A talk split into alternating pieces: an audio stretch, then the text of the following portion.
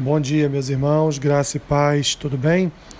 Vamos para mais um episódio do nosso Café com Bíblia de todas as manhãs.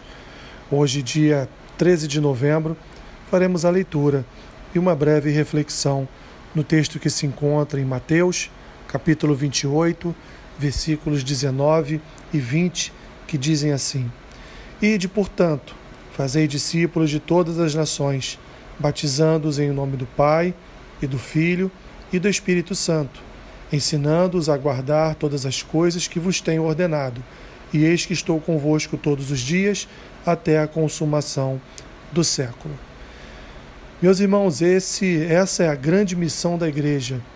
Esse é o grande objetivo da igreja: formar um corpo, formar um núcleo de membresia, formar, formar e e, e estabelecer um conjunto de pessoas que tenham a mesma fé, o mesmo propósito, que sejam disciplinadas na mesma palavra que são as Escrituras, para que elas formem uma igreja, que elas formem assim o corpo de Cristo e assim, portanto, podendo perpetuar ou proclamar diariamente o Evangelho de salvação do nosso Senhor e Salvador Jesus Cristo.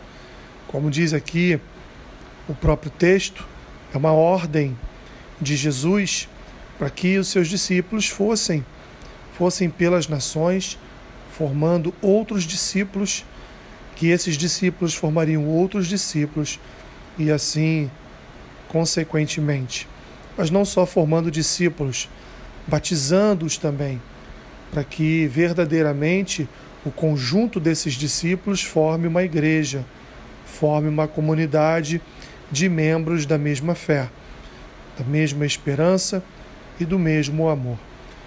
Portanto, meus irmãos, Jesus nos ordenou, nos ordenou em primeiro lugar discipular, formar o caráter cristão em pessoas, formar discípulos de Cristo e entregando-os ao batismo para que sejam confirmados na família da fé, para que sejam confirmados na membresia do corpo, para que sejam confirmados de forma pública, um testemunho público de que eles fazem parte de uma igreja. E assim então, meus irmãos, nós nós não só proclamamos o evangelho, mas também perpetuamos o Evangelho por todo o mundo, levando ele a todas as nações e ensinando as Escrituras, que é o grande objetivo da igreja. Senhor, nos ajude, nos ajude a cumprir, cumprir esta tua missão, este teu propósito, nos ajude a cumprir o objetivo para o qual nós fomos designados, chamados e separados Ajuda-nos, ó Deus, nos dê um dia abençoado. Guarda seus filhos, Pai, em todo o mundo.